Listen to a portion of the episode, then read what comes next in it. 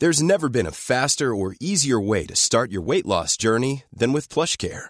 PlushCare accepts most insurance plans and gives you online access to board-certified physicians who can prescribe FDA-approved weight loss medications like Wigovi and Zepbound for those who qualify. Take charge of your health and speak with a board-certified physician about a weight loss plan that's right for you. Get started today at plushcare.com slash weight loss. That's plushcare.com slash weight loss. plushcare.com slash weight loss.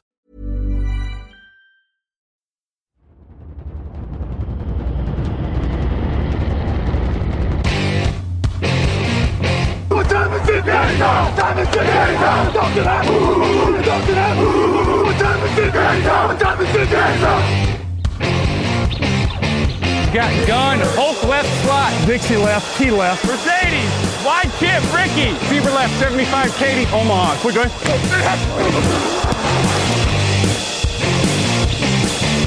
Last play of the game. Who's going to win it? Luck rolling out to the right. Dumps it up to Donnie Avery. Goal line, goal line. Touchdown. Touchdown. Touchdown. Touchdown.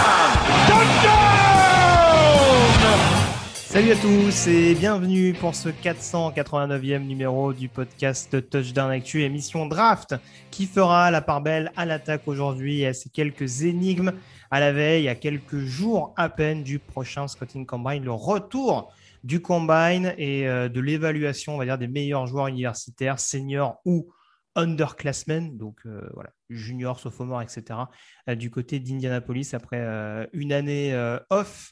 Euh, pour, en raison de, crise sanitaire, euh, ça ne vous aura pas échappé. On a eu une actualité un petit peu mouvementée d'ailleurs par rapport à, ces histoires de bulles sanitaires ces derniers jours, mais tout devrait rentrer dans l'ordre. Mais donc, on va s'intéresser à l'attaque et à différents points intéressants à suivre au cours de ces prochains jours et au cours de ces prochaines euh, semaines. Qui est le vrai pari au poste de quarterback au premier tour? Euh, Est-ce qu'un running back ou un tight end peut être drafté dès le jeudi? Qui est le meilleur receveur d'Alabama Et bien entendu, vos questions euh, que vous nous avez posées, notamment par le biais des réseaux sociaux, tout ça en compagnie de mon camarade Victor Roulier. Salut Victor Et salut Grégory, salut à tous. un grand plaisir de, de te retrouver pour euh, cette nouvelle émission euh, Draft. On va parler dilemme au cours de ces prochains jours. Euh, pour planter, je le disais, un petit peu le décor euh, avant les événements d'Indianapolis. On parlera de la défense également la semaine prochaine. Il y aura également pas mal de choses à évoquer, mais on rentre tout de suite dans le vif du sujet avec notamment la question des quarterbacks et le vrai pari du premier tour.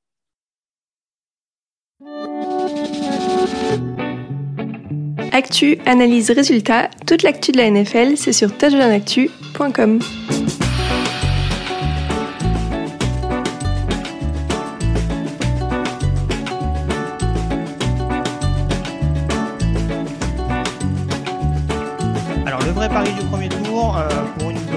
simple, Victor, on a globalement, depuis le début de la saison, euh, six quarterbacks qui ressortent en grande partie euh, dans, les, dans les différents boards. Euh, on sait que globalement, Matt Corral et Kenny Pickett ressortent dans le top 15. C'est d'ailleurs ce qui avait été mis en avant lors de notre mock draft de la semaine passée. On a Samuel qui flirte entre la fin du premier et le début du deuxième, surtout après un combine un peu plus anecdotique que ce à quoi on pouvait s'attendre. Et puis on a un Carson Strong également qui a perdu beaucoup de points du côté de mobile et qui se retrouve lui plutôt aux alentours du deuxième. Ça nous laisse avec deux cas de figure aujourd'hui, deux joueurs qui euh, ont pu crever l'écran sur, euh, à des occasions différentes. Euh, le premier, c'est Malik Willis, quarterback de Liberty, qui a eu une saison un peu mi-figue, mi-raisin, si je peux reprendre l'expression, mais qui a clairement marqué beaucoup de points du côté du Senior Bowl. Et puis de l'autre côté, on a un Desmond Reader qui a fait un exercice extrêmement euh, solide du côté de Cincinnati, mais plusieurs mois assez solide. Mais là encore, on a du mal à évaluer exactement à qui on a affaire. Est-ce qu'on a affaire vraiment à un premier tour en puissance ou à un joueur vraiment purement euh, en développement Alors, j'ai juste rappelé très rapidement les stats avant qu'on rentre dans le vif du sujet. Je vais commencer peut-être par Desmond Reader, justement, de par sa production un peu plus intéressante en, en 2021 du côté des, des Bearcats. Euh, Desmond Reader, je le rappelle, c'était donc 3334 yards euh, à la passe, 30 touchdowns pour euh, 8 interceptions, sachant que sa mobilité, qui va nous intéresser, lui avait permis d'engranger 355 yards et 6 touchdowns au sol. Donc ça, c'est les stats euh, de son côté. Rappelle-nous un petit peu clairement ce qui peut jouer en la faveur de Desmond Reader, on va dire les points positifs qui sont mis en avant avant que je, avant que je plante le décor vis-à-vis de, Malik Willis. Oui, bah Desmond Reader, c'est ce quarterback assez moderne finalement, parce que athlétique, puissance de bras. Tu l'as dit, bon coureur. Il faut toujours rappeler que les stats à la course en NCA, on retranche les yards que tu prends au niveau des sacs. hein. Donc, euh, c'est même, euh, ça serait même plus élevé que ça euh, si on prenait les standards euh, NFL. Il a plutôt, je trouve, un bon QI football. On va dire qu'il maximise son talent. Euh, par contre, pour moi, il y a, un gros problème, c'est la précision. C'est vraiment le, vrai problème pour lui. Et il a un côté un peu, peut-être pas euh, gambler, mais il aimait bien de temps en temps chercher le gros jeu là où il pouvait faire un petit gain. Bon, après, Cincinnati s'est tellement baladé dans sa conférence que il savait que ça se porterait pas forcément. euh, voilà, euh, ça, ça, ça aurait pas été un gros problème. Il a été plus propre dans la finale de conférence, etc., dans des matchs qui comptaient. Mais voilà, un- parfois un peu trop d'agressivité et trop envie de faire de gros jeux à tout prix. Alors, Malik Willis, juste pour contextualiser, donc quarterback de Liberty, cette saison, c'est 2857 yards à la passe, 27 touchdowns pour 12 interceptions. Et euh, au sol, il a été le meilleur running back des Flames, puisqu'il termine la saison avec 878 yards et euh, 13 touchdowns. Euh, Qu'est-ce qu'on peut mettre à son crédit à Malik Willis du côté de Liberty? Ben, tout ce que j'ai dit pour Desmond Reader, en mieux. C'est-à-dire, il est athlétique, encore plus athlétique que Reader. Il a une puissance de bras encore plus puissant que Reader. Euh, il, court encore mieux. Et en plus, petit, euh, petit nuggets en plus, il a un release qui est euh, beaucoup plus rapide. Alors, ce qu'on appelle le release, c'est en fait tout le mouvement de lancer. Forcément, plus vous lancez vite, moins vous avez besoin de temps et plus vous pouvez faire les actions. Et il n'y a pas besoin forcément d'être ultra athlétique. Big Ben, Ben Roethlisberger, lance extrêmement, enfin, lancer extrêmement vite, par exemple. Mm. Euh, là où d'autres ont besoin d'une mécanique un peu plus longue. Donc, euh, je, je dirais que c'est la version au-dessus de Desmond Reader. Euh, un point intéressant que tu soulevais par rapport à, à- Desmond Reader, justement, euh, est-ce qu'on n'est pas, notamment sur la question de Reader, parce que moi je vais le dire tout de suite, hein, euh, on, on- on va évoquer un petit peu nos préférences, etc. etc. Et je sais qu'en interne, notamment, et de ce qui ressort des échos, des insiders, etc., Reader a une certaine cote. Donc je le répète, c'est aussi le cas dans une partie de la rédaction de, de l'équipe draft de TDA.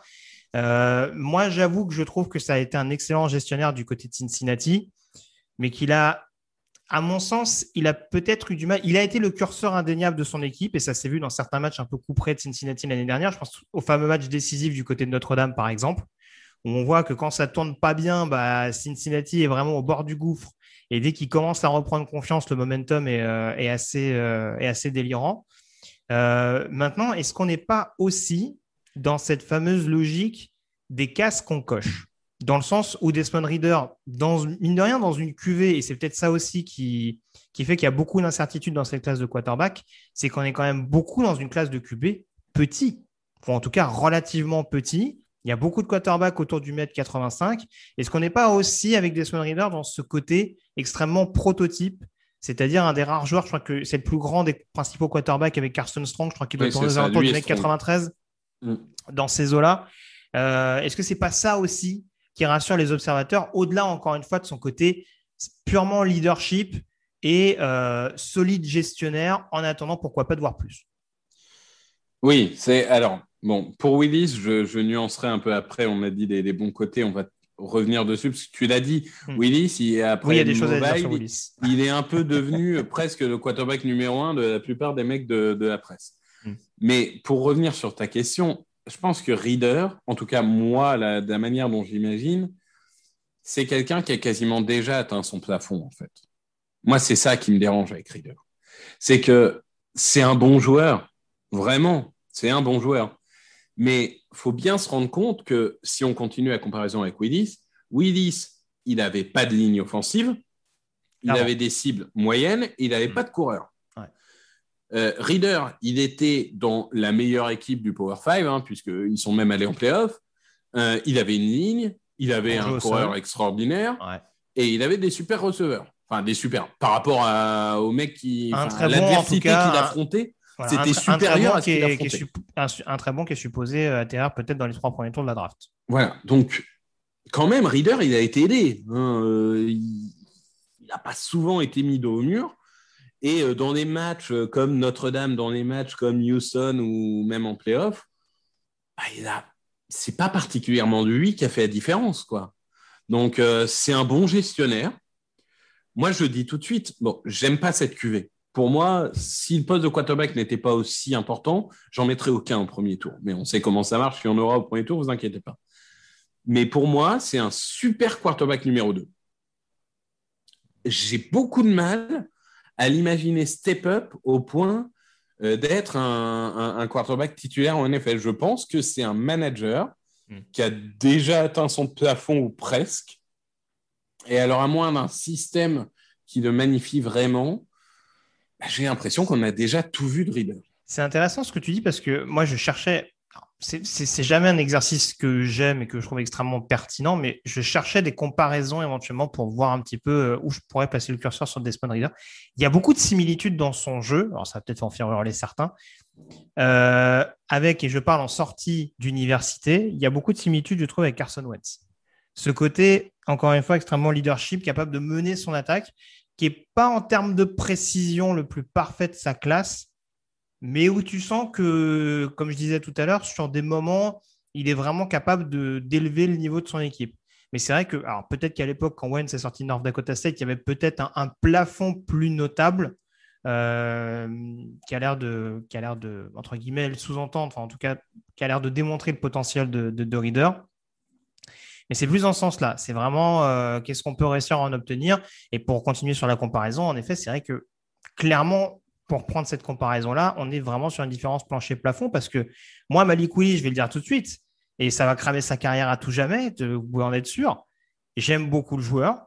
Euh, et si on reprend les fameuses cases à cocher par les équipes NFL, là, on n'a peut-être pas le prototype de taille, etc., parce qu'il est un peu plus petit, mais la puissance de bras, elle est là. La mobilité, on n'en parle même pas parce que voilà, il y en a des quarterbacks mobiles. Un Reader est mobile. On en avait déjà parlé. Howell, par exemple, sait être mobile. Euh, Corral également euh, d'une autre manière. Mais vraiment, la principale chose qu'a démontré Willis du côté de mobile, c'est vraiment son explosivité dès qu'il y avait la moindre brèche à exploiter. Et ça, on sait qu'en NFL, dans la, dans la NFL actuelle, c'est vraiment quelque chose qui est recherché au-delà de la question, euh, voilà, je le répète, de la, de la puissance de bras et de la capacité à pouvoir improviser. Alors, bon, déjà, puisque, puisque tu aimes bien, on, on sait qu'il va être nul. Ça, c'est c'est- c'est quand même la première chose, dit. donc c'est assez rassurant. Donc, Première moi, breaking news de l'émission. je vais expliquer déjà pourquoi Willis, euh, je ne peux pas. Mhm. Euh, c'est que déjà, pour moi, ça manque de QI football. C'est, je pense que c'est, c'est Jamis Winston, en fait. C'est-à-dire que son plafond, comme ça, ouais. Ouais. son plafond, c'est 30 touchdowns et 30 interceptions. Moi, je trouve qu'à mobile, euh, donc au Senior Bowl, quand on dit à mobile, c'est au Senior Bowl hein, pour des gens, il a sûrement fait les 5 lancers les plus impressionnants et il a sûrement fait les 5 pires. Et en fait, j'ai l'impression que Mike Willis, c'est vous jouez à roulette russe, vous avez 6 six espaces dans votre pistolet, vous mettez 3 balles et il y a une chance sur deux. Quoi. Hein, euh, vous- globalement, c'est à peu près pour moi, il me fait extrêmement peur. Je trouve qu'il a une gestion de la poche qui est très mauvaise. Alors là-dessus, je nuancerai parce que, comme je l'ai dit, sa ligne était tellement nulle. Mais en fait, c'est, en fait, en fait, aussi- c'est ça le truc, c'est que moi, je te rejoins sur la comparaison Winston, mais Winston à Florida State, il avait 15, 20 fois plus que ce qu'avait Willis. Donc, après, le, le côté je force les jeux, il y a, il y a peut-être aussi un début d'explication par rapport à ça. Mais j'entends tout ce que tu as dit au préalable. Non, non, mais ça, ça c'est sûr. Je veux dire, c'est pour ça que, par contre, là où je te rejoins totalement, c'est que Malik Willis, je ne l'ai même pas dans mon top 4 des quarterbacks actuellement. Hmm. Par contre, si tu me demandes Ah. qui a le plus gros plafond, je te réponds Malik Willis. Des deux ou des six? Des 6. Je pense vraiment que s'il y en a un qui doit exploser et devenir vraiment un super quarterback, ça sera lui. Sauf que je pense que ça, c'est un scénario peut-être 20% probable. Est-ce qu'on est dans Et- un. Bah, vas-y, je te laisse, je te laisse Et, terminer. ouais, mais- et, et les 80% autres, euh, on va dire que soit c'est Jamis Winston, Genre, c'est fun. Mhm. C'est finalement assez talentueux, mais ça gagne pas de match, ou en tout cas, euh, ça gagne pas en playoff. Et le plus mauvais scénario, c'est Dwayne Haskins. Bah alors, moi, un des, pour reprendre une circonstance récente, est-ce qu'on n'est pas typiquement dans un cas de figure un peu à la Trey Lance, où c'est pas le joueur de quarterback qui doit tomber, enfin, qui doit tomber dans un bon coaching staff? N'importe quel quarterback, de toute façon, doit tomber dans un, dans un système préférentiel pour mettre en avant ses, qualités, à mon sens. Mais euh, est-ce que c'est pas mieux, entre guillemets, de- d'essayer de le façonner si on l'aime bien, de lui laisser vraiment une année d'observation? Euh, alors, Mahomes, le cas est un peu différent, très clairement, mais comme ça a été fait avec Mahomes, comme ça a été fait l'année dernière avec Trey Lance également, est-ce qu'on n'est clairement pas dans ce prototype-là? Je sais qu'il y, a eu beau- il y a eu beaucoup de rumeurs, par exemple, chez les Falcons. Euh, une année derrière, Matt- Ryan, est-ce que c'est forcément de la folie? C'est pas de la folie, mais après, les Falcons, c'est quoi? Ils piquent en 8 ou en 9 Oui. Ça paraît quand même vraiment haut. Après, il y, en- il y en a qui te diront que c'est jamais trop pour un quarterback, que si tu penses que c'est ton lanceur du futur, il faut y aller. Et en soi, je les comprends, hein, c'est la position la plus importante de, de la NFL. Donc, si tu crois, oui, j'ai envie de dire que Trellen, c'était encore pire comme euh, Paris, parce que vraiment, Trellen, c'était 17 matchs à North Dakota State. Enfin, c'est vraiment Oui, le pari. il, y avait, il y avait le côté zéro interception et grosse mobilité, mais c'est vrai que. Non, mais c'est le pari euh, ultime, Trellens. On verra ce que ça donne. hein. Ça deviendra peut-être euh, un quarterback légendaire, ça deviendra peut-être un buzz. hein. Il y a- il y a- tout est ouvert. Par contre, oui, moi j'imaginais beaucoup plus bas, mais je me disais par exemple une équipe comme les Lions, hmm, qui aujourd'hui théoriquement pique en 32, puisqu'ils ont suivi des Rams. Tout à fait. Euh, S'ils montent un petit peu, imaginons qu'ils font un petit trade-up à la Jordanov, tu Bah, vois, surtout que 20 normalement, ils ont 32 et 33, euh, si je ne dis. euh, et ça. 34, pardon. 32 et 34. Ouais. Euh, donc, s'ils si, décident de monter un petit peu, etc., imaginons que Willis tombe un peu, tu vois, Coral et Piquet ont été pris, on est vers 22, 23, Willis est toujours là, bah, tu peux aussi te dire, tiens, un an derrière Jared Goff, qui a, qui a l'air quand même d'avoir la réputation d'être un mec plutôt... euh, Enfin, tu vois, il y, a- y y quand même des gars... euh, Bon, il a réussi malgré tout, mais quand Oui, tu, puis quand mieux- tu te retrouves tourné. derrière un Brett Favre ou un autre, Oui, tu oui. te dis, bon, il va Oui, pas puis m'apprendre euh, Jared grand-chose. Goff a mieux tourné en fin de saison euh, quand Dan Campbell a repris la main. Donc, globalement, on peut se dire qu'il peut, Voilà. essayer de driver dans un premier temps. Je veux dire, Jared Goff, il n'est pas bête. hein. Il sait qu'il n'est pas là pour 10 ans, mais je pense qu'il cohabiterait très bien avec un, un quarterback rookie. Donc voilà, ce genre d'équipe. Mais en effet, les Falcons, ça peut faire sens. En effet, les Steelers peuvent, peuvent faire sens. Et alors là, je vais faire hurler les Steelers, désolé, hein, parce que dans ce cas, vous avez passé une année euh, de merde, mais pourquoi pas prendre un an derrière Mason Rudolph? Tu vois, histoire de le protéger. Non, mais histoire de le protéger, tu vois. Euh, mais, mais bon, c'est vrai que euh, tout le monde n'a pas la chance d'avoir, pour moi, le prototype de là où il faut tomber, c'est Mahomes Kansas City. C'est-à-dire Andy Reid, Andy Reid, pardon, et euh, Alex Smith, tu vois, le genre de bon mec euh, qui va t'aider à progresser. Donc, euh, non, j'ai- j'aimais bien les Lions. Et, on verra, mais il y a beaucoup de possibilités, ça c'est sûr. Très clairement. Du coup, on va enchaîner sur le, sur le reste quand même, parce qu'on va pas faire trop trop long sur les quarterbacks. Aujourd'hui, Monsieur Roulier, vous êtes général manager d'une franchise NFL, vous êtes à la fin du premier tour, et il n'y a plus que ces deux quarterbacks-là, et vous devez absolument sélectionner un quarterback, vous n'en avez pas dans votre effectif. Est-ce que vous partez plus sur Malik Willis ou sur Desmond Reader? Sur Willis, parce que Reader, comme je l'ai dit, je pense que on rentre dans un purgatoire euh, qui ne s'arrête jamais. Donc, euh, je prends le risque Willis. Il y a peut-être 20% de chance, mais au moins, je les prends. L'art de la formule, c'est Victor. Ah ouais. on, va Ah non, passer, mais- on va passer notre deuxième sujet. parce Et que toi, je- et toi, attends. Ah non, Ah tu oui, dit, moi, Willis. oui. bah. Tu, es, notre chroniqueur expert. Moi, je l'ai dit tout à l'heure, oui, je, préfère Willis, mais pour les raisons que tu as évoquées, en effet, il y a, peut-être un peu plus de, possibilités à long terme que, que ne peut l'offrir euh, Reader. Actu, analyse, résultat, toute l'actu de la NFL, c'est sur touchdownactu.com.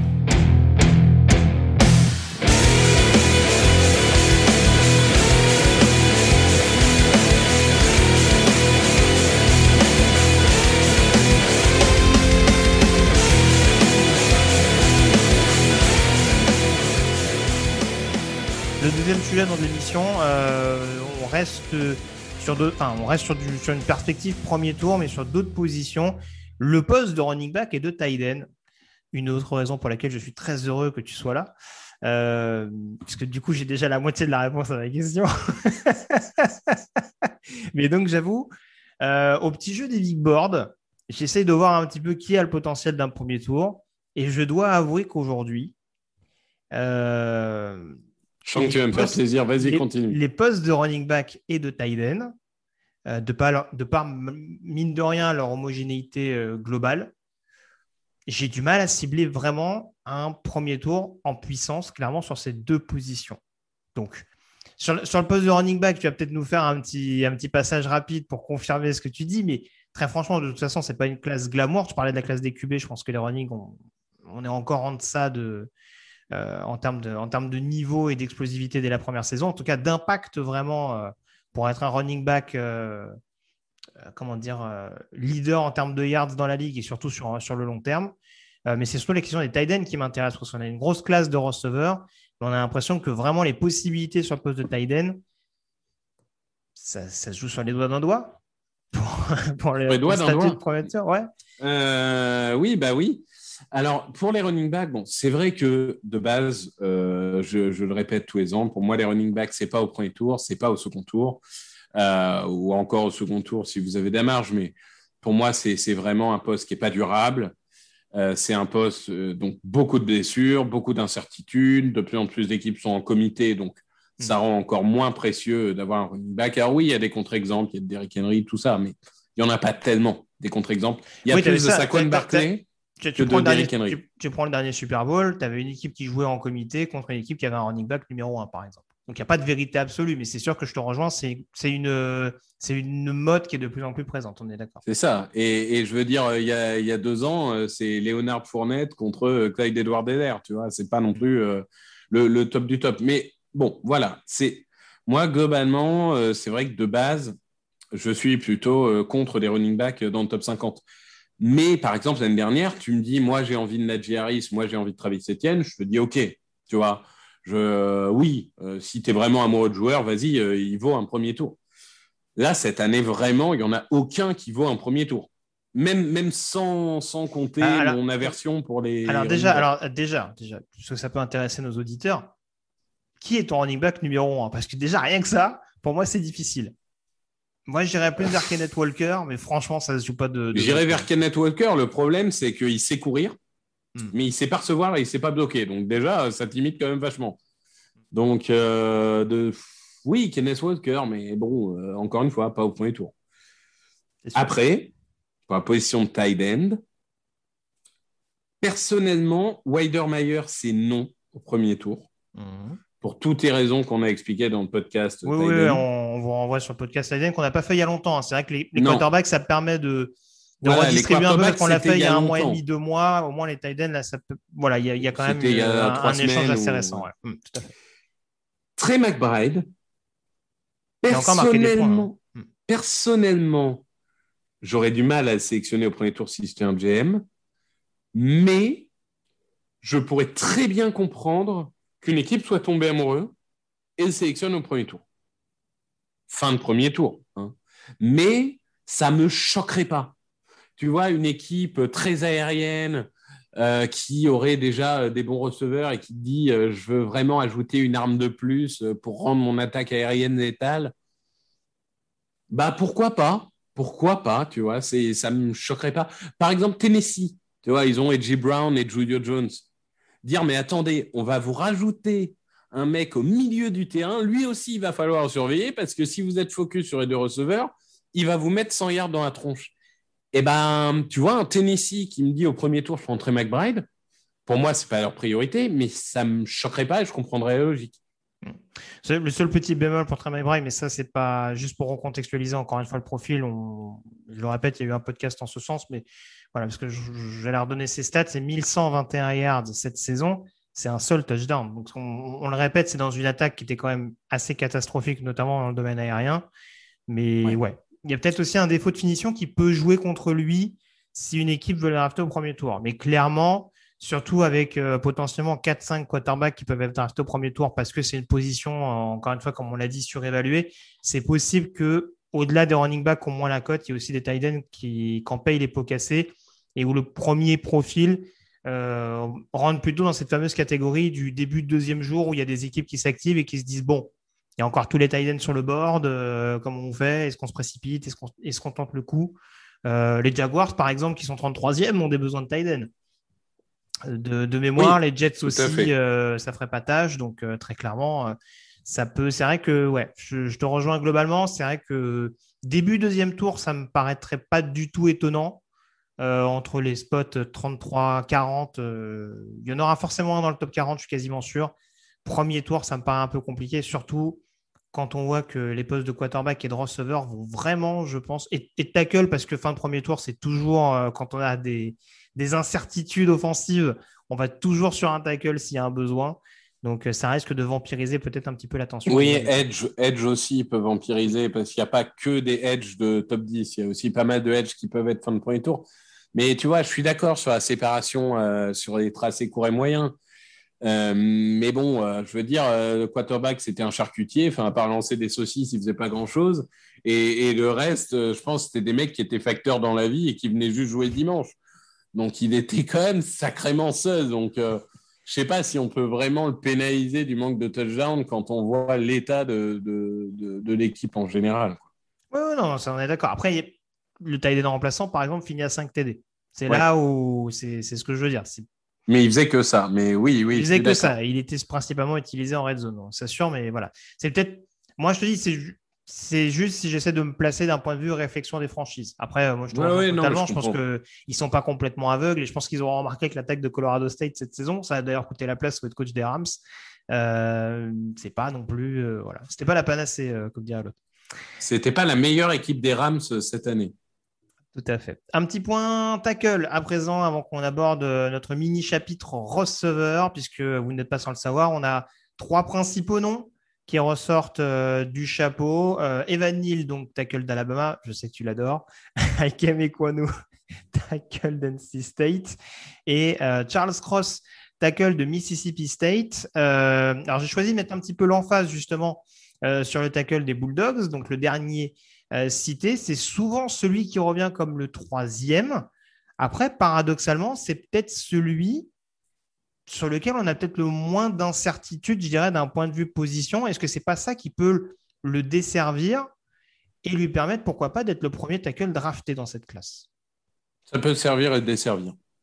Euh, moi, pour moi, je dis tout de suite, le poste de tackle numéro un, c'est un duel à deux entre Cross et Equonu. Euh, j'ai Neil derrière, pas, pas non plus loin derrière, mais. Il me semble que c'était déjà le cas lors du podcast euh, Tackle que vous aviez fait avec Jean-Michel. C'est possible, c'est possible. Moi, j'ai, je pense que Neil, c'est un peu le syndrome Lézerwood. Il peut jouer partout, c'est un monstre athlétique. C'est pas parce que tu es un monstre athlétique que tu es forcément un bon tackle. Enfin, bon. C'est le, plus, le plus imposant des trois. Hein. Je crois qu'il a, il culmine à il a 163 kilos. Ouais, c'est ça. 2m01, 163 kg, je viens de faire la fiche. Du coup, j'ai bouffé pas mal de vidéos et c'est vrai que bon, il a quand même un QI football euh, qui, qui temps est un peu euh, défaillant, notamment dans la reconnaissance du blitz. Il a tendance à jouer sur les doigts de pied alors qu'il est tellement dominant qu'il a juste à poser les pieds euh, pour pousser l'autre et finalement il se retrouve les fesses par terre alors qu'il n'en a pas besoin. Bon, après, il peut devenir excellent s'il est bien coaché. Moi, ce qui m'embête, c'est qu'il est parfois trop facile. Enfin, ça rejoint un peu ce que tu dis. C'est ça. Mais c'est le côté, et encore une fois, je vais reprendre cette fameuse expression, mais les mains violentes, et nous là aussi, mais je trouve qu'il a moins ce défaut-là. C'est le côté main violente, mais du coup, premier contact, j'arrive déjà à, créer, euh, comment dire, à créer un impact qui va laisser du temps au quarterback. Et du coup, techniquement, il se repose un peu plus. Euh, ça ne veut pas dire qu'il ne va pas se développer, hein, très clairement. Je trouve que le plafond est intéressant. Mais pour rejoindre ce que tu dis, c'est vrai que des fois, euh, on, se dit qu'il se met un petit peu en, difficulté. mais il se met en difficulté tout seul. Sur des duels physiques, il doit gagner. Il se retrouve les fesses par terre juste parce qu'il a été trop facile. Et tu dis Equonu a un peu les mêmes défauts. C'est vrai, sauf que Equonu, il a beaucoup moins d'expérience et il a progressé. Mm. Neil, j'ai l'impression qu'on voit le même gars qu'on voyait en garde, qu'on voit le même gars qu'on voyait en right tackle et qu'il n'a pas tellement euh, travaillé là-dessus. Donc, c'est ça il a juste changé de position. Quoi. C'est ça qui me rend un peu. Mais encore une fois, hein, enfin, tout étant relatif par ailleurs, je ne suis pas en train de vous dire qu'il va sortir au premier tour. Je ne suis pas en train de vous dire qu'il va sortir du top 20. Mais on compare trois joueurs. Après, pour revenir sur Charles Cross, euh, puisque j'ai décidé de ne pas répondre à tes questions euh, par C'est ce que je vois. Euh, je m'en rends compte, hein, mais c'est. c'est- voilà. Euh, en effet, on va dire que lui, c'est un tackle gauche. Hmm. Euh, Neil, il y a les questions comme il y avait pour les Airwood l'année dernière. Euh, Ekwonu, il y a la question, tackle ou garde, comme il y avait. Je dirais Ekwonu, je comparais peut-être plus à Rashton Slater dans la question. Si on voulait faire du 1 pour 1, Neil, c'est des Airwood et, et Ekwonu, c'est Slater. Hmm. Euh, Charles Cross, lui, c'est un tackle. Enfin, il n'y a, il y a pas de débat là-dessus. Euh, il est agressif, il est mobile, il a un bon QI football. Le, le vrai problème de Charles Cross, et il n'y peut rien, hein, c'est qu'il était dans une université où la course n'existe pas. hein, euh, Ou plus en l'occurrence. Oui. le truc, c'est ça, c'est qu'il a commencé euh, ses tout premiers mois à Mississippi State, c'était dans une, dans une attaque où ça courait beaucoup, mais Exactement. où il n'était pas forcément pleinement titulaire. Au moment où il est devenu pleinement titulaire, c'est là où ça lançait quasiment 60 fois par match. Donc là, Voilà. en termes de passe pro, il a tout vu, mais c'est sûr que tu, Ouais, sais ce que tu sais ce que tu as avec lui, mais tu sais ce que tu n'auras pas aussi. Bah, disons qu'en tout cas, on sait qu'il est excellent pour la protection de passe. On peut pas être sûr aujourd'hui qu'il sera excellent au niveau de la course. Hmm. Il a quand même pris Damas, hein, parce qu'il faut dire, il était euh, trop léger. C'est aussi ça qui a retardé un peu sa titularisation. Euh, aujourd'hui, il a pris beaucoup de masse. Euh, on va le dire tout de suite, hein, parce que tu l'as dit, hein, c'est des cases à cocher, des machins. Là, aujourd'hui, je crois qu'il est à 305 livres ou quelque chose comme ça. S'il arrive au combine et qu'il fait 320, il va gagner 10 places à la draft d'un coup parce qu'il a pris 10 kilos, parce qu'il a pris 5 kilos. Non, mais c'est vrai. Mm. On sait que ça marche comme ça. Ouais, De toute façon, il te manque un centimètre au niveau des bras, il te manque un centimètre au niveau du cuir chevelu. euh, Par contre, tu as pris 3 kilos, bam, euh, ah bah c'est génial, tu rentres dans les cases. Bon. Mais, euh, mais Charles Cross, je ne serais pas du tout étonné qu'il soit premier. Hmm. Et je pense que ça dépendra plus du système de l'équipe qui sélectionne. Euh, par exemple, un Brian Dabble, euh, c'est quand même quelqu'un dont j'imagine essayer de mettre en place un jeu plutôt aérien. Et ça ne m'étonnerait pas qu'il sélectionne un cross plutôt qu'un Equonu. Mhm. Euh, après, euh, j'en sais rien. Peut-être qu'il va avoir une approche totalement différente. Euh, ça, euh, on, on verra. Mais en tout cas, selon les coachs, selon ce qu'ils ont décidé de faire, ça peut décider de qui est numéro un sans présager qu'un soit meilleur que l'autre. En fait, c'est vraiment des gens qui correspondent à des systèmes différents. Oui, c'est ça, très clairement. Après, voilà, Charles Cross, attention, hein, il y, a, quand même une base de travail. D'un point de vue technique, c'est pas, c'est pas celui qui, qui s'en sort peut-être le mieux. Après, encore une fois, il a peut-être pas cette, euh, cet impact sur le premier contact que peuvent avoir ces deux, ces deux comparses. Aussi parce que les deux sont capables d'être euh, un peu plus agressives euh, sur les fameuses phases actives dont je, dont je parle souvent, à savoir sur les phases de course. hein, on l'a dit, notamment parce que euh, voilà, c'est plus sur de la résistance qu'on va utiliser Charles Cross sur la majeure partie des snaps. Donc, euh, il y a ça largement à perfectionner. Mais il y a largement les outils, oui, pour en faire un, numéro un absolu si on n'est pas sûr, encore une fois, comme tu disais tout à l'heure, euh, du fait que même si d'autres prospects sont bons sur pas mal de positions, même si on n'est pas sûr qu'ils soient capables d'être excellents sur la position, notamment de tackle côté aveugle. Donc, donc ce sera à surveiller. Toi, en l'occurrence, qui a répondu d'emblée, Charles Cross ne serait pas ton tackle numéro un. Pour l'instant, il est numéro 2. Hmm. Mais il y a très peu de place de différence avec Ekwonu. Et je n'exclus pas qu'il finisse numéro 1 à la fin du process. D'accord, très bien. Par contre, je pense que Neil restera numéro 3. Je vois vraiment un vrai gap entre Neil et les deux autres. Moi, j'aime bien. Bah, globalement, je te rejoins. Moi, je vois toujours Econo numéro 1 aussi. Euh, maintenant, c'est vrai que Neil présente quand même des. Encore une fois, je vais revenir sur du, sur du physique pur et dur, mais je pense que ça, c'est vraiment quelque chose qui va, qui va, qui va, qui va jouer en sa faveur. Et euh, après, après, on voit que mine de rien, ces dernières années, les tackles de Bama, euh, Leverwood avait été très très bien. Alors, je dis pas que c'est automatique, hein, attention, parce que voilà, on a des contre-exemples, on a contre-exemples, pardon, Wills par exemple du côté de Cleveland. Quand il est en forme, je pense pas que les supporters des de, aient de quoi s'en plaindre. Et c'est vrai que Leverwood, par exemple, a été un petit peu décoté euh, l'année dernière lors de sa draft. Euh, Cam Robinson a quand même pas mal déçu, même si euh, là aussi il a eu pas mal de pépins physiques durant sa carrière. Donc c'est vrai que c'est encore très très difficile à évaluer. J'ai pas parlé de Jonah Williams également, qui n'est pas non plus d'une régularité euh, bluffante. Donc, euh, Leatherwood, il a été bon euh, quand il a été repositionné en garde. Oui. Il n'a pas été bon en tackle. Donc, ça joue aussi. Je pense qu'il y a la similarité de Leatherwood-Neil risque de jouer un petit peu. À voir, en effet, mais ouais, je suis pas sûr. Pour l'instant, en tout cas, oui, il n'est pas numéro un, mais voilà, il aura pour le coup pour teaser un petit peu sur le, sur le combine prévu dans quelques jours. Sa prestation peut jouer un très très grand rôle outre euh, les, fameuses cases qui pourra cocher d'un point de vue physique ses prestations sur le terrain, bien entendu.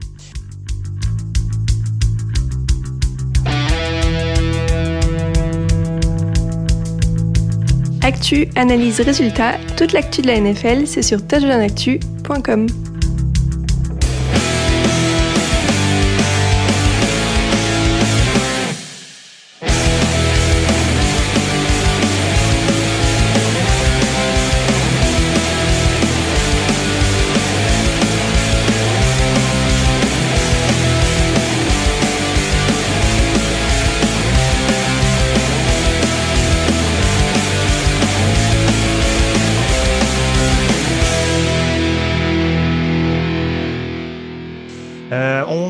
cette émission avec notamment un, chapitre receveur. Je sais que tu l'adores celui-là.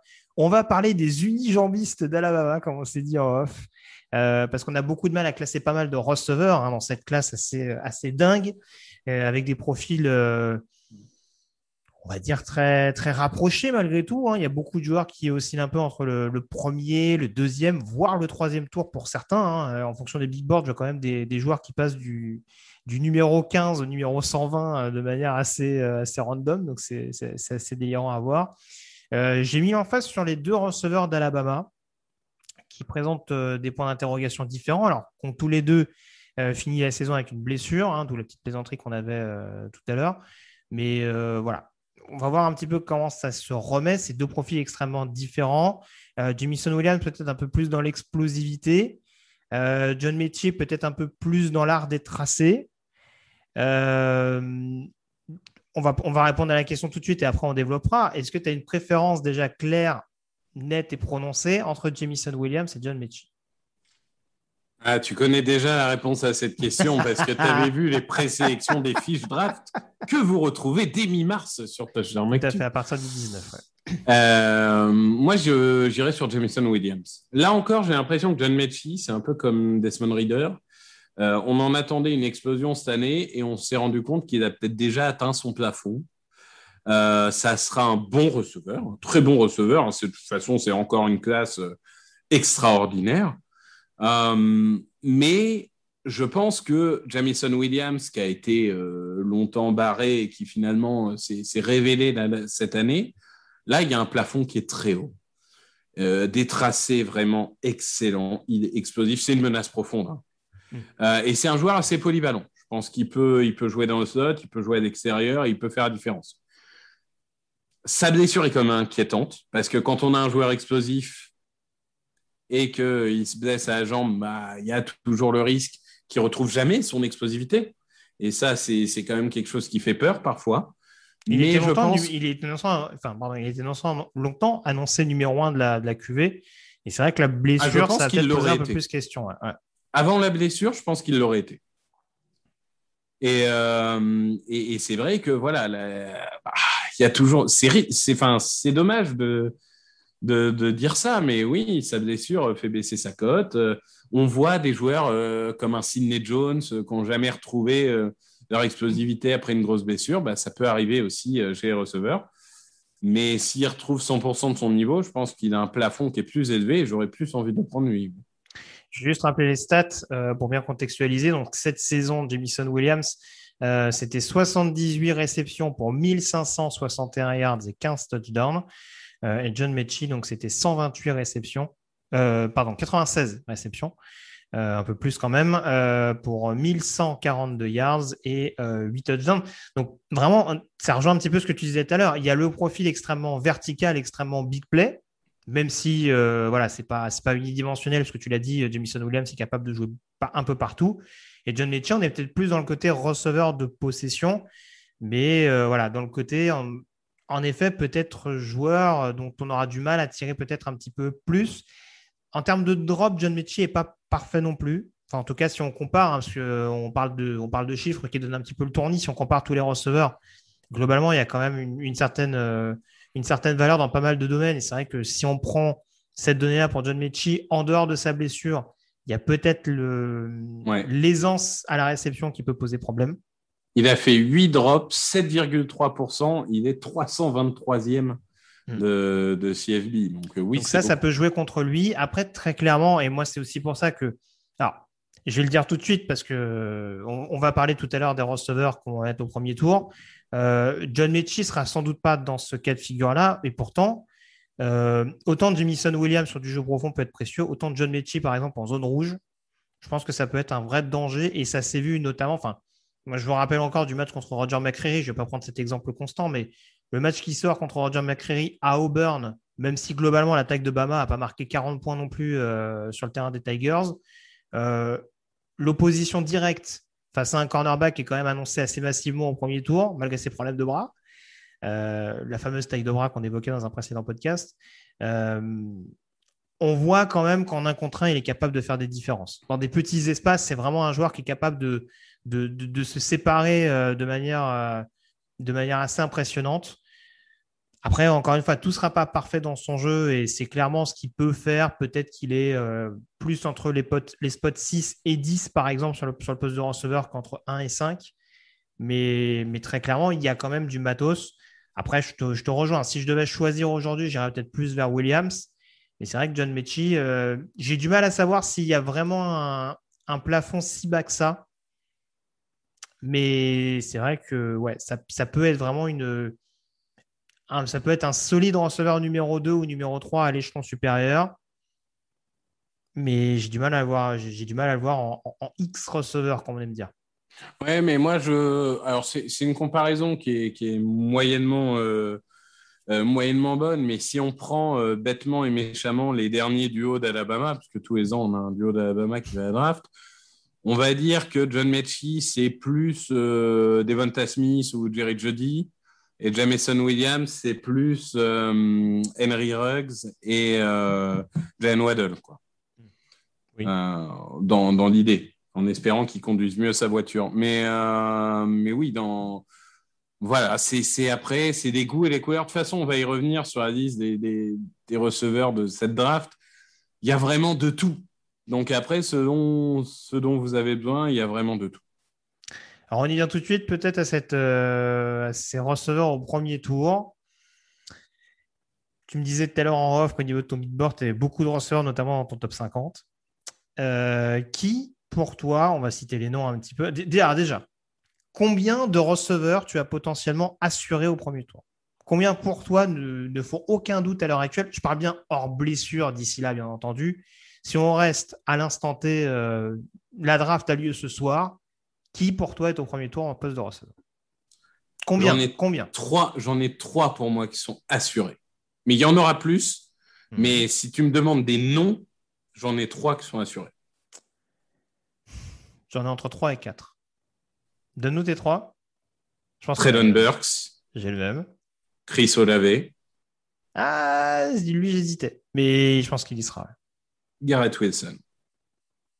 Pas Jamison Williams, au premier tour. Par rapport à ce qu'on évoquait tout à l'heure? Par rapport à la blessure. Uniquement, enfin, il a le talent premier tour. Hein. Mais c'est uniquement, en fait, ça dépendra aussi beaucoup au combine. je sais qu'il y a des tests médicaux, des choses comme ça et tout. Euh, ça dépendra beaucoup de ça aussi, je pense. on va pas, va pas refaire un podcast receveur. Euh, lors du dernier, lors de la dernière mock draft, il y en a beaucoup qui mettaient en avant notamment Drake London. Drake London, pour toi, c'est pas un potentiel premier tour à l'heure actuelle? Alors, euh, j'en ai, j'en ai trois qui sont 31, euh, 34 et 37 dans mon big board. Donc, euh, vraiment ah bah, à la limite. Ça passe. C'est, ouais, c'est, c'est London, Dodson et Bell. Donc, Drake London, 31e. Ouais. Jan Dodson, 34 et David Bell, 37. Alors, je l'avais dit, capacité de séparation de London, ça t'inquiète pas plus que ça? C'est pas grave. Il, tendra les bras et puis il n'attrapera le ballon au-dessus des autres. Bah, moi, pour moi, Drake London, il peut devenir Alshon Jeffrey. Ah, au mieux, il peut devenir Alshon Jeffrey. Au non, non, mais au mieux, bien sûr. Mais dans, au pire, il peut devenir Josh Dodson. Son objectif, ça doit être de devenir Alshon Jeffrey. Je sais que je ne ferai pas de séparation. Il faut que je trouve d'autres moyens de faire la différence. Très bien. D'un point de vue vitesse, c'est pas ouf non plus, Drake London. hein. Moi, c'est Jeffrey, pour l'avoir connu, je te jure que c'est pas ouf non plus. bah, il a été deuxième tour. Ouais, ouais, ouais, ouais, ouais. Après, euh, voilà, c'est, c'est encore une fois, c'est pas là, on est purement sur de la projection. Après, c'est pas de dire que le joueur va pas être bon ou quoi que ce soit en NFL. Mais voilà, si on reste sur le côté, euh, voilà, les fameuses cases, etc. C'est sûr, c'est ce qui peut le discréditer par rapport à d'autres receveurs au premier tour. Et je t'avoue Ah non, mais Alors, c'est. Pardon. Bon, on ne peut pas enchaîner. Non, alors moi j'ai deux cas de figure. Tu parlais de Dodson et Bell. Moi j'ai deux cas de figure euh, sur lesquels je me suis un peu gratté la tête. George Pickens. Ouais. Je ne peux pas croire qu'il n'y a pas une équipe qui va tenter George Pickens au premier tour. Il a eu une blessure, il a eu une longue blessure. On est d'accord. Mais je le répéterai, on est sur du profil Michael Thomas. Oui, oui, non, mais totalement. George Pickens, je crois que j'avais receveur numéro un avant le début d'année. Mhm. Est, enfin, tout en sachant qu'il allait euh, forcément descendre parce que on savait déjà qu'il était blessé. hein. Il se blesse, je crois, en mars ou en avril de l'année dernière. Il est revenu en fin de saison. C'était pas le Pickens qu'on a connu. Après, est-ce qu'on doit le pénaliser parce qu'après huit mois de blessure, il n'est pas à 100% Mhm. Non. Mais c'est ça qui est ouf, c'est que le gars, non mais moi c'est ça aussi qui fait que c'est le gars, on sait qu'il n'est pas à 100%, il vient et à chaque match il claque un big play de 40 yards quoi. Oui, oui, oui, oui. Je, je comprends. Mais encore une fois, honnêtement, hein, euh, il y a, il y a peut-être 10 receveurs, si tu es amoureux, qui peuvent être au premier tour. Carrément. Il y a une densité qui est absolument incroyable. Tu as, peut-être des mecs qui vont te dire, on, on en parlait euh, tous les deux, euh, peut-être que je te coupe un peu d'herbe sous le pied, mais tu as, peut-être des gens qui vont dire, mais attendez, Christian Watson de North Dakota State, qui, mon commence à monter, monter, monter, Mm. monter, s'il fait un combine de fou, tu as des mecs qui vont le mettre au premier tour, Non, mais- ils, ont, ils auront peut-être raison. Non mais alors, je rebondis là-dessus parce que justement il y a un auditeur, euh, je, suis, je suis désolé, j'ai oublié son nom, peut-être que tu l'auras, euh, qui, nous, qui, nous, qui, nous, qui nous parlait notamment de Christian Watson dans les potentiels troisième, quatrième, cinquième tour. Moi je le dis, Christian Watson, c'est un mec qui fait quoi 1m94 C'est deuxième tour maximum. 1m94 et le gars, c'est une mobilette. C'est Je deuxième ne tour peux pas croire qu'il va pas finir au premier tour. c'est impossible. Il fait une réception euh, en, au Senior Bowl, il n'y en a pas cinq qui la font. Quoi. Non, non, je, moi je suis d'accord, c'est deuxième tour maximum. Non, mais voilà, après, après il y a, des, il y a peut-être, on va dire, une, des mains qui sont moins fiables que d'autres. Mais ouais, enfin, ce que tu disais, même moi, à un moment donné, je me suis dit, euh, si tu extrapoles euh, Wendell Robinson de Kentucky, euh, c'est un vrai gadget player. Alors après, Pourquoi le premier pas? tour, c'est un peu haut maintenant. Ouais, ouais, ouais, et je, ouais. et je rejoins totalement ce que tu as dit. hein, un profil comme, comme Jahan Dodson, euh, on sait qu'il est capable de sortir des catchs de folie, de, d'être une vraie menace en yards après réception. Enfin, il y a vraiment des profils extrêmement atypiques et où tu te dis, sans tenir compte du dossier médical, hein, parce que je parlais de George Pickens en exagérant un peu, ça ne m'étonnerait même pas qu'il soit drafted. hein, si vraiment on voit que sa situation médicale est un peu préoccupante. Il y a, il y a le cas de Justin Ross aussi, même si moi, pour moi, Justin Ross, c'est plus un premier tour depuis bien longtemps, malheureusement pour lui.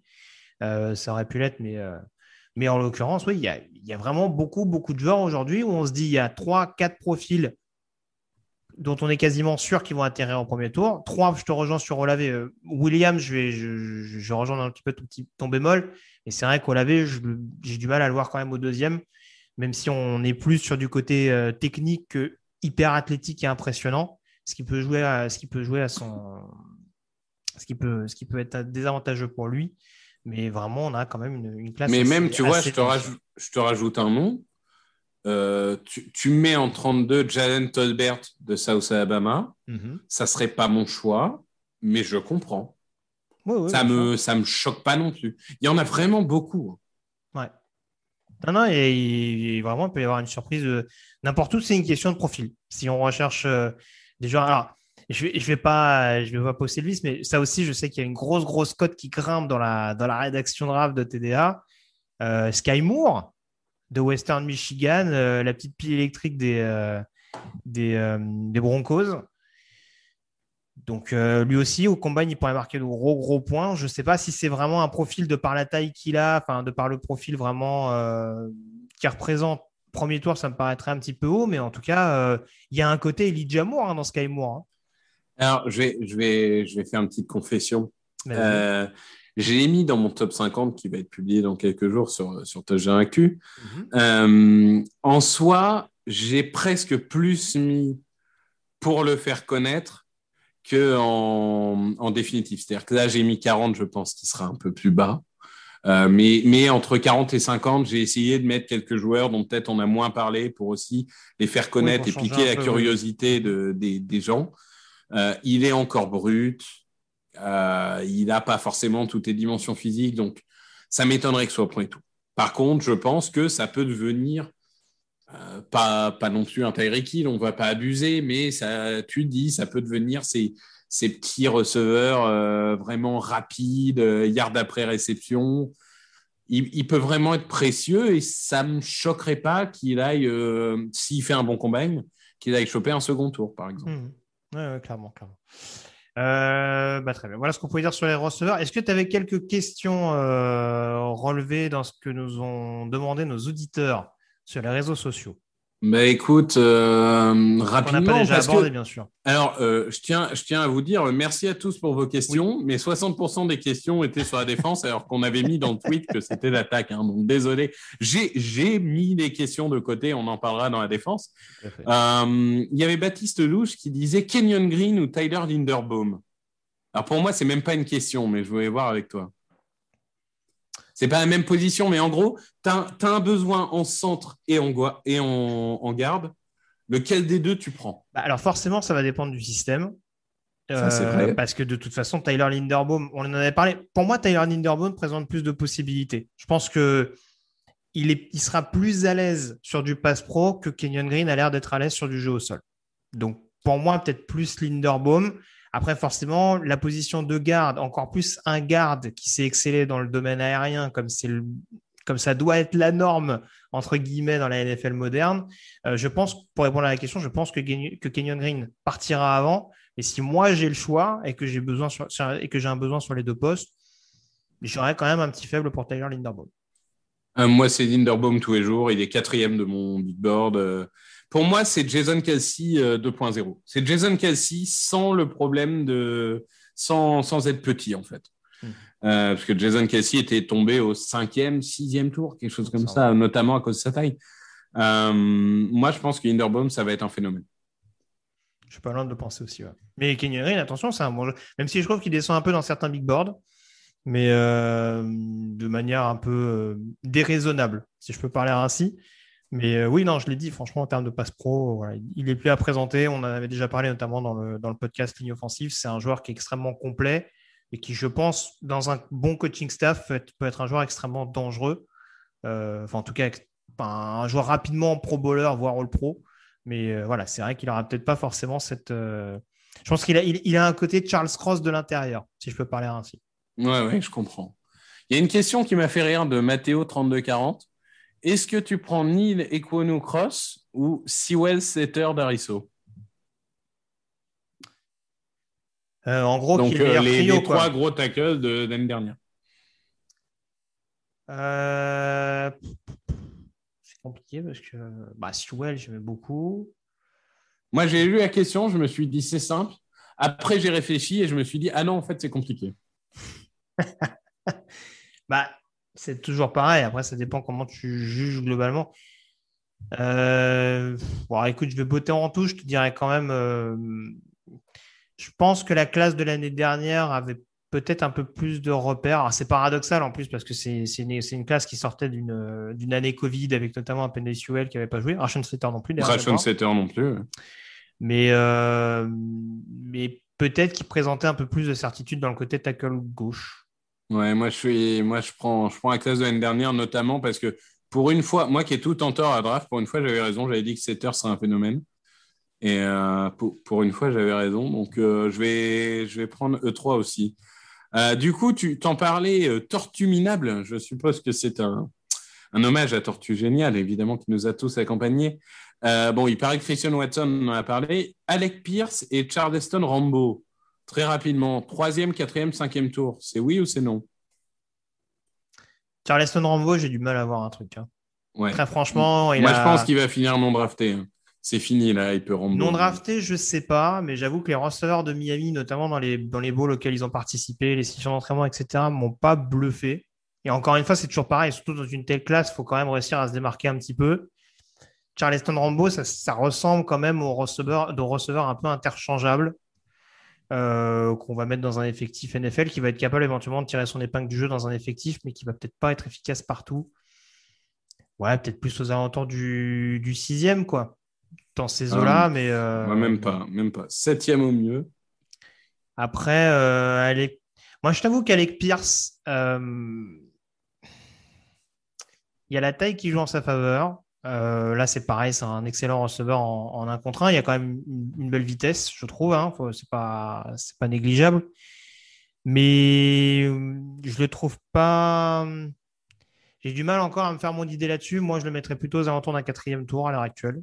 Ouais, je suis assez d'accord. Je pense que c'est pas un mauvais joueur, mais il pâtit d'une, mm. encore une fois, d'une classe où il y a tellement de talent que les autres mecs sont. et on, l'a dit tout à l'heure. C'est sûr que après, si on dit euh, Reader a profité de Pierce, Pierce a profité de Reader, ah, c'est sûr que si on relativise un petit peu parce que l'effectif global est, intéressant, voilà. Mais c'est sûr que on jugera toujours différemment des, des, receveurs qu'on produit dans des contextes qui n'étaient pas hyper favorables qu'un Alec Pierce qui, bon, encore une fois, dans une attaque qui n'était pas non plus énormément tournée vers l'attaque.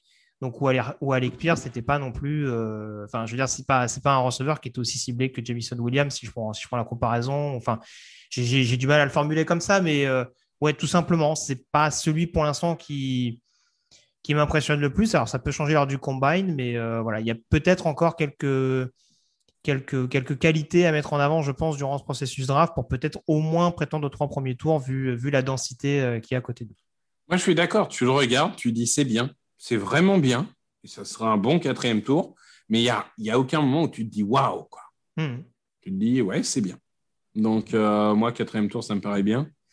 Et dernière question, alors je te préviens, c'est la draft 2023, mais je vais te dire pourquoi j'ai sélectionné.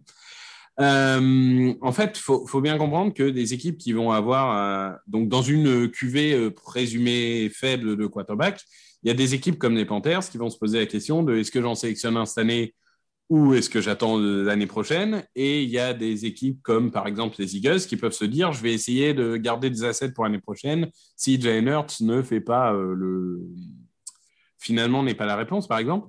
Et je, voulais juste ouvrir une porte pour dire que l'année prochaine, par contre, on risque d'avoir une, là encore, présumée grosse draft au, poste de quarterback. Est-ce qu'aujourd'hui, tu prends CJ Stroud, donc euh, Ohio State, ou tu prends Bryce Young de Alabama?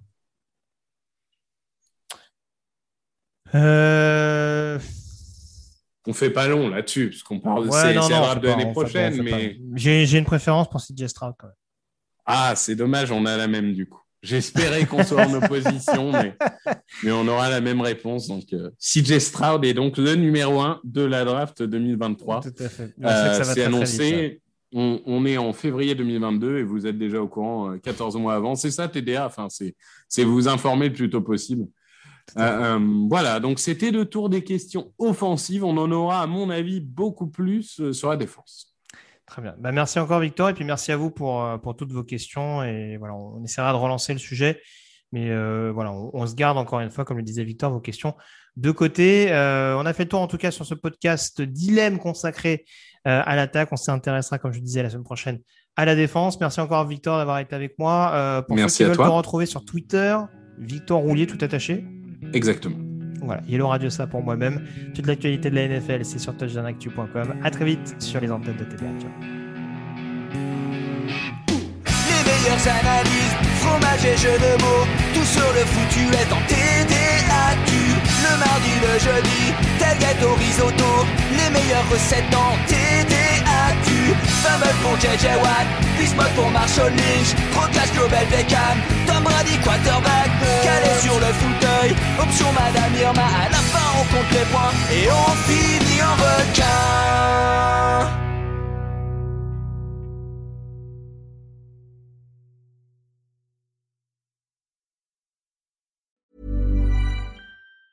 Planning for your next trip? Elevate your travel style with Quince. Quince has all the jet setting essentials you'll want for your next getaway, like European linen, premium luggage options, buttery soft Italian leather bags, and so much more. And it's all priced at 50 to 80% less than similar brands. Plus, Quince only works with factories that use safe and ethical manufacturing practices. Pack your bags with high-quality essentials you'll be wearing for vacations to come with Quince. Go to quince.com slash trip for free shipping and 365-day returns.